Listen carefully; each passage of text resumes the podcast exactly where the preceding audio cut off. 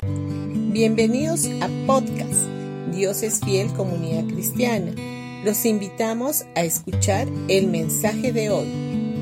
Hola familia, hoy día viernes 26 de noviembre. Estamos hablando sobre la sabiduría y nos referimos a la sabiduría divina que viene de lo alto y no la sabiduría humana. En 1 Corintios capítulo 1 versículo 30, la Biblia dice, Mas por obra suya estáis vosotros en Cristo Jesús, el cual se hizo para vosotros sabiduría de Dios y justificación y santificación y redención. Cuando tenemos a Jesús tenemos todo lo que necesitamos. La sabiduría humana es terrenal y a menudo es muy egoísta. Por esa razón es que el Señor nos da su palabra para producir en nosotros un cambio positivo.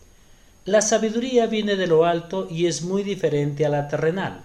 En Santiago capítulo 3 versículo 17 dice, pero la sabiduría que es de lo alto es primeramente pura, después pacífica, amable, benigna, llena de misericordia y de buenos frutos, sin incertidumbre ni hipocresía. Hay una gran diferencia entre la sabiduría que viene de lo alto y la sabiduría humana o terrenal. La sabiduría humana está basada generalmente en el egoísmo y tiende casi siempre a satisfacer nuestros propios deseos. Tenemos que aprender a distinguir entre lo que viene de parte de Dios y lo que está fundamentado en el alma y en las emociones humanas. La Biblia nos insta a adquirir sabiduría y la forma de hacerlo es por medio de la humildad reconociendo que la necesitamos. Cuando recibimos la sabiduría divina, reconocemos de inmediato la diferencia entre los pensamientos que proceden de Dios y los que nacen de nuestra propia capacidad humana.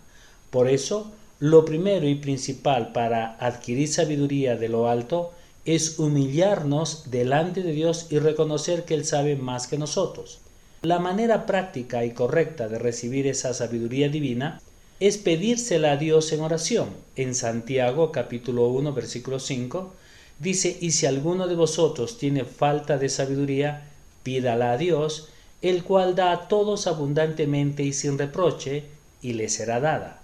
Cuando tenemos revelación de que Dios es bueno y que desea dar sabiduría abundantemente a sus hijos, vamos delante de su trono con valentía solicitándola diariamente y en cada ocasión que sea necesaria o cada decisión que tengamos que tomar. Para ello, no es necesario hacer una larga oración, sino que unas pocas palabras en actitud de agradecimiento son más que suficiente.